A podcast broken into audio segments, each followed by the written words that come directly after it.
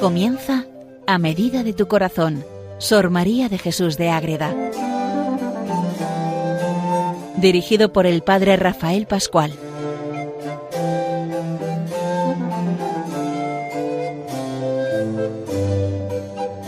Seguimos con Sor María de Jesús de Ágreda, seguimos entrando en su doctrina, en sus escritos, en su vida, para estar cada vez más cerca de quién?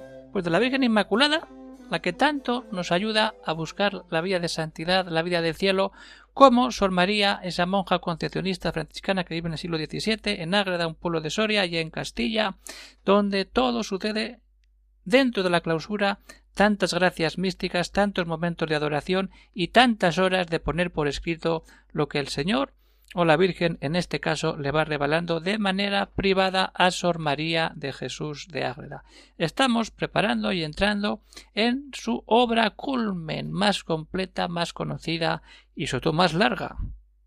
Es la mística ciudad de Dios, la vida de la Virgen María, la Reina del Cielo.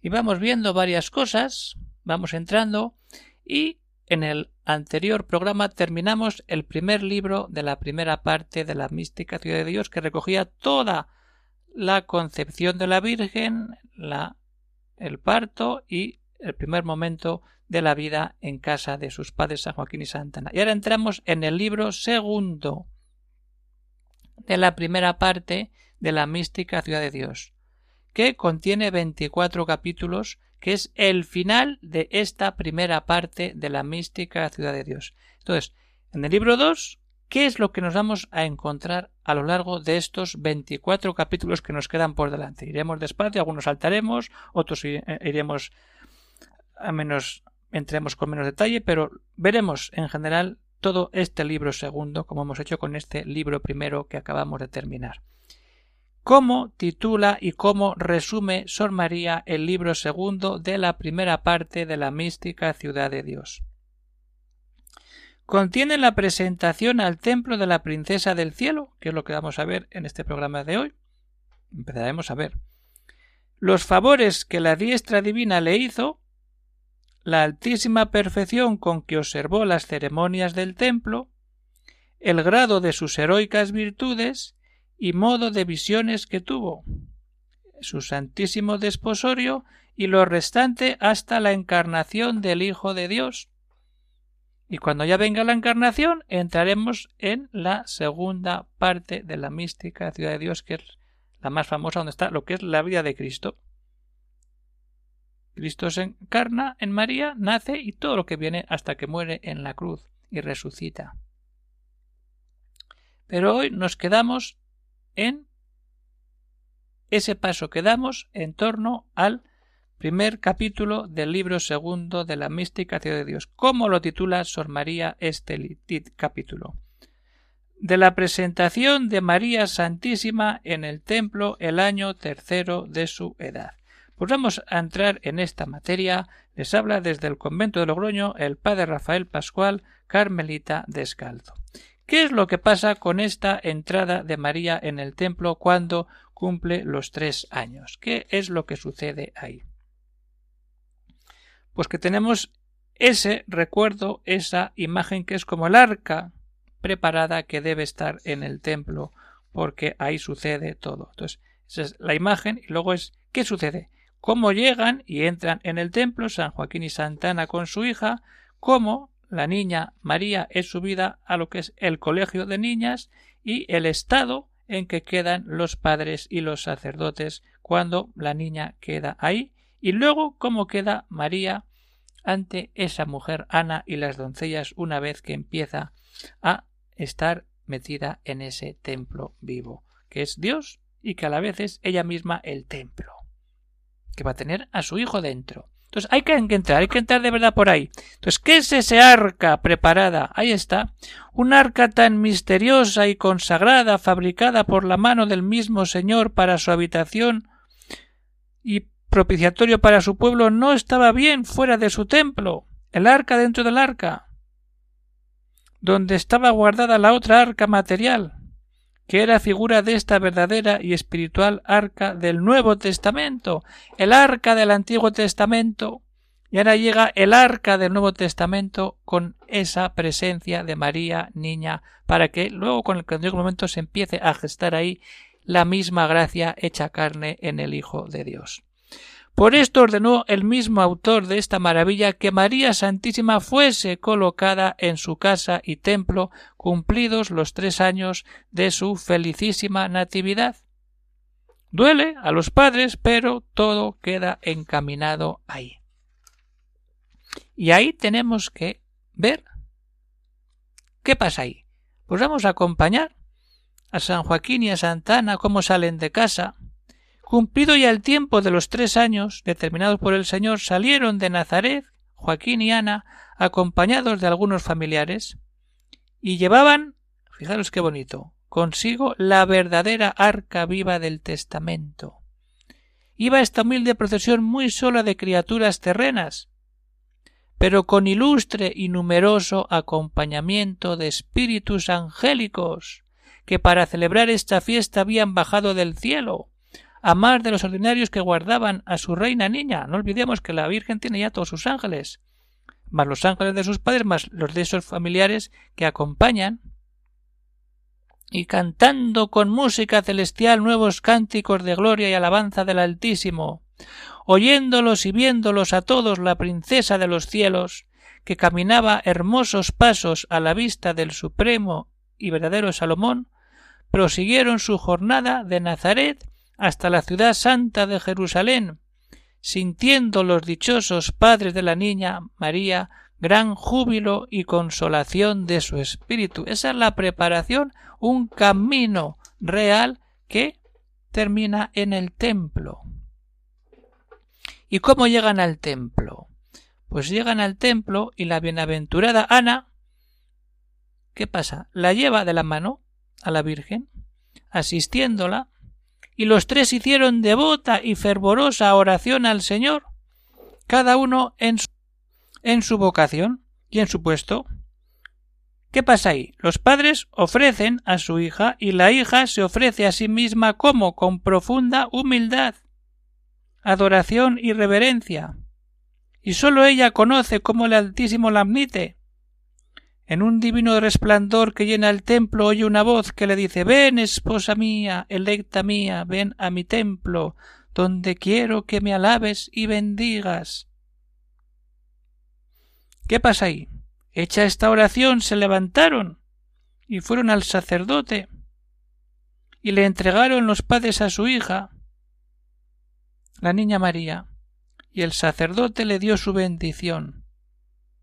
Que meterse en la escena, hay que acercarnos a María, a San Joaquín y Santana, a ver esa bendición. Juntos todos la llevaron a un cuarto, donde estaba el colegio de las doncellas que se criaban en recogimiento y santas costumbres mientras llegaba a la edad de tomar estado de matrimonio, Especialmente se recogían allí las primogénitas de la tribu real de Judá y de la tribu sacerdotal de Leví. Esas niñas ofrecidas en el templo para ser preparadas al matrimonio.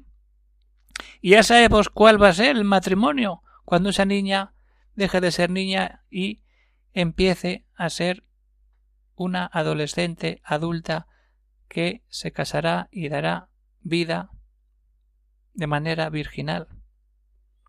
Pero es eso, así conocemos cómo queda la Virgen en ese colegio donde esas niñas son preparadas al matrimonio y están como preservadas del mundo para que el matrimonio dé fruto en esa tribu de Judá o en esa tribu de Leví, el sacerdocio y el reinado de Cristo. ¿Y qué va a hacer ella? Ser la madre del rey y del sacerdote único Jesucristo, donde entrega todo en el área de la cruz. Entonces hay que estar ahí. Ahí estamos. Con San Joaquín, con Santa Ana, con la Virgen. Acaba de recibir la bendición y la suben a ese colegio, a ese lugar.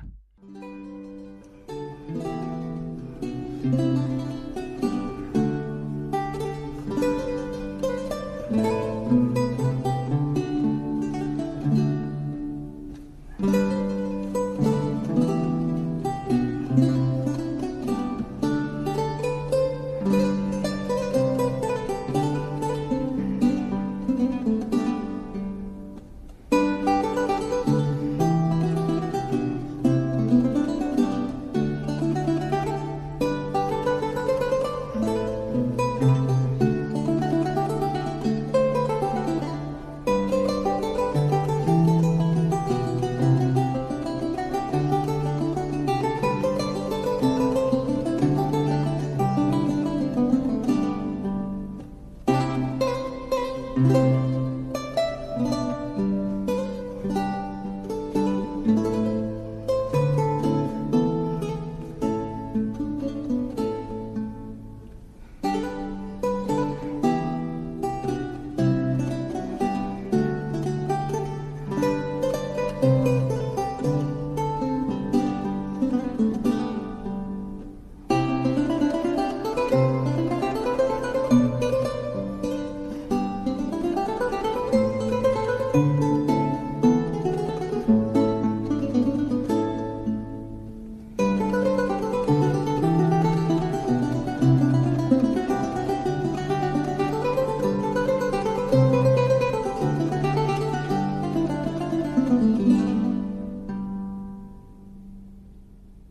Pues vamos a seguir, queridos oyentes de Radio María, vamos a subir a ese colegio a ver qué nos encontramos ahí.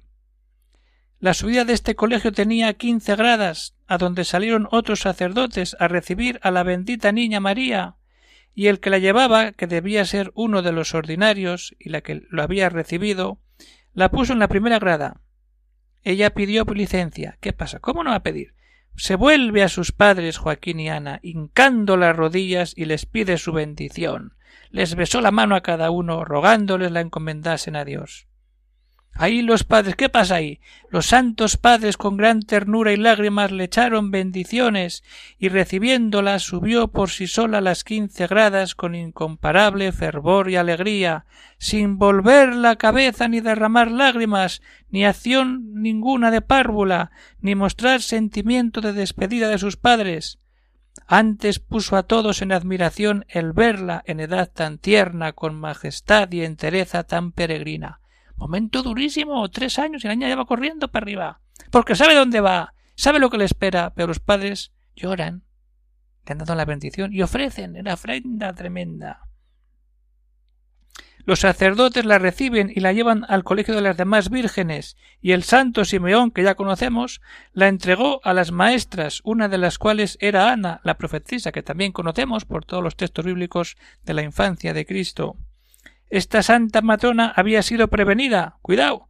¿Con qué? Con especial gracia y luz del Altísimo para que se encargase de la niña de Joaquín y Ana.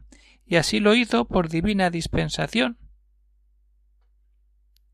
Ya está. ¿Cómo que ya está? No. Ahora, ¿qué pasa con los padres? Con San Joaquín y Santa Ana. Y con los sacerdotes. Pues los padres, Joaquín y Ana, se vuelven a Nazaret, doloridos y pobres, sin el rico tesoro de su casa, pero ojo, el Altísimo los confortó y consoló en ella. Dios da, quita, pero vuelve a dar. ¿Y cómo quedará Simeón? No conocía el misterio encerrado de la niña María, pero tuvo gran luz de que era santa y escogida del Señor. Y los otros sacerdotes también sintieron de ella con gran alteza y, y reverencia. En aquella escala que subió la niña, ¿Qué pasa? Se ejecutó con toda propiedad lo que Jacob vio en la suya. Esa escala de Jacob que abre la puerta al cielo es la escala que está subiendo la niña María preparándose a cuando llegue el momento de los desposorios con San José y luego la encarnación y el nacimiento de su hijo. ¿Qué pasa ahí? Que desde ahí subían los ángeles unos que acompañaban y otros que salían a recibir a su reina, y en lo supremo de ella aguardaba Dios para admitirla por hija y por esposa, y ella conoció en los efectos de su amor que verdaderamente aquella era casa de Dios y puerta del cielo. Y desde aquí entendemos esa lectura de la escala de Jacob.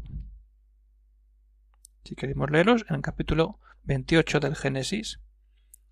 Y ahora que nos queda ver cómo está María y cómo está la profetisa Ana cuidando de esa niña en esa nueva vida que empieza para ella y que tan importante va a ser y que nos sirve como remate de todo este momento doloroso de los padres de la Virgen, los sacerdotes que se dan cuenta que esa niña es especial y María, ¿qué pasa con María? Vamos a verlo. La niña María, entregada y encargada a su maestra, con humildad profunda le pidió de rodillas la bendición y la rogó que la recibiese debajo de su obediencia, enseñanza y consejo, obedecer, aprender y seguir consejos, y que tuviese paciencia en lo mucho que con ella trabajaría y padecería, Ana, la profetisa, su maestra, la recibió con agrado y le dijo ¿Qué le dice? Hija mía, en mi voluntad hallaréis madre y amparo, y yo cuidaré de vos y de vuestra crianza con todo el desvelo posible. Es una niña de tres años, pero una niña muy especial. Y no terminamos, seguimos. Luego pasó a ofrecerse con la misma humildad a todas las doncellas que allí estaban. Es la última y va saludando, presentándose y ofreciéndose a todas las que han ido antes que ella, y a cada una singularmente la saludó y abrazó, una por una. ¿Va a vivir con ellas? Pues va una con una, una por una, abrazando y saludando. Quiere conocer en persona a todas. Y se dedicó por sierva suya, y les pidió, ojo lo que dice aquí, que con mayores y más capaces de lo que allí habían de hacer, la enseñasen y mandasen. Ella quiere aprender todo y quiere ir creciendo. Y les dio gracias porque sin merecerlo la admitían en su compañía humildad pura. ¿Quién más humilde que María, la Madre de Dios, que no se cree gran cosa sino poca cosa? Esa, esa es la vida de Dios, esa es la vida que nos da el estar siempre con ese Cristo Jesús que nos da todo y nos lanza a vivir siempre en el amor verdadero de Dios.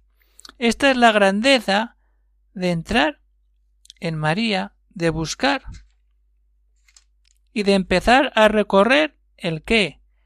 El libro segundo de la primera parte de la mística ciudad de Dios y dejamos todo ahí, puesto en ese Dios vivo, que nos da todo, y que hemos visto cómo ese arca del Nuevo Testamento es puesta junto al arca del Antiguo Testamento dentro del mismo templo, para cuando llegue el momento que el Nuevo Testamento se abra ese arca y salga la luz, la gracia y la vida. Pero hay que preparar bien para que ese arca haga aquella vida para la que ha sido creada y concebida sin pecado original. Y desde ahí acompañamos a San Joaquín y Santa Ana, entremos en el templo con ellos, recibamos la bendición, veamos cómo sube esa escala la niña, cómo entra y pide y se pone a disposición de Ana, y cómo trata y presenta y se ofrece de manera personal y directa a cada una de las doncellas que están allí junto a ella y que van a formar parte de su vida. Pues esto es, queridos oyentes de Radio María, esta es la maravilla de estar siempre en Dios y tener lecturas como estas que nos levantan el ánimo, nos dan vida, nos fortalecen y muestran la grandeza de ese Dios que nos ama y que nos da todo siempre que buscamos lo mejor, el crecer, el dar pasos, el buscar la unidad en el Hijo de María Virgen, la Madre Inmaculada, la Reina del Cielo. Pues ya hemos dado ya un gran paso, queridos oyentes, y seguiremos dando pasos. Ya no vamos a avanzar más por hoy en este programa, nos despedimos, ponemos todo en María, pero puede haber algún problema, alguna cuestión, alguna duda, algún comentario, pues eso tiene solución, se puede escribir al siguiente correo electrónico.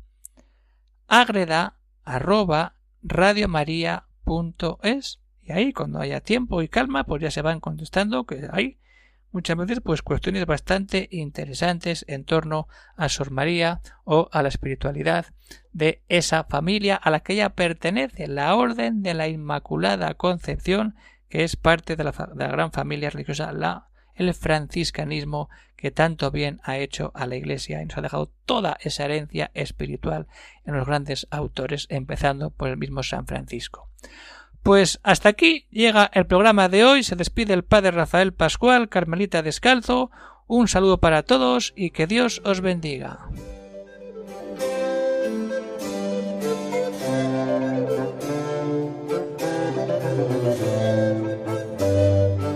Han escuchado en Radio María A Medida de tu Corazón, Sor María de Jesús de Ágreda, por el Padre Rafael Pascual.